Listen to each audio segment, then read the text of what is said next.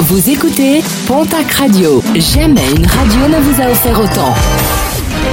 L'information locale à 9h, c'est sur Pontac Radio.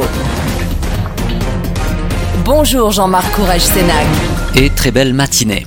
Procès reporté au 20 octobre, celui du Landais interpellé ce week-end à Ischouz dans les Landes. Ce dernier avait été interpellé après des violences conjugales.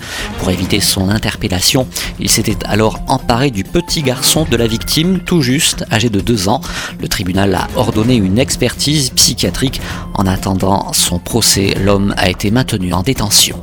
Une nouvelle marche des opposants à la scierie industrielle du plateau de Lannemezan. Ce sera les 10 et 11 octobre prochains. Des marches auront lieu le samedi sur l'ensemble du massif en Ariège, en Haute-Garonne, dans les Hautes-Pyrénées, mais aussi dans les Pyrénées-Atlantiques.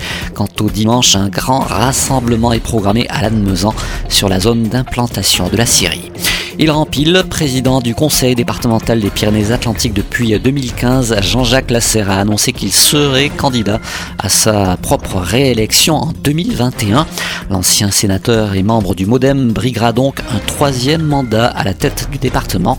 En mars 2021, les conseillers départementaux seront élus, un binôme homme-femme par canton en poste pour six ans. Un mot de sport et de basket avec des propos rassurants du directeur exécutif de l'élan Bernay suite à l'identification d'un cluster au sein de l'effectif du club. Sur les 11 cas positifs, tous sont asymptomatiques selon Didier Gadou. Ces 11 personnes sont en arrêt de travail et passeront un nouveau test. Ce sera le 5 octobre prochain. Selon le résultat, ils seront ou pas autorisés à reprendre l'entraînement. Et puis toujours en sport, en rugby, le Biarritz Olympique une nouvelle fois dans la rubrique fait divers. Jean-Baptiste Aldiger a déposé une plainte contre X après la diffusion d'un enregistrement clandestin pris à son insu alors qu'il conversait avec des supporters du club. Dans cet enregistrement, le président du directoire du club traite notamment la maire de Biarritz de plusieurs noms d'oiseaux. Il affirme également avoir sciemment organisé un boycott des médias locaux.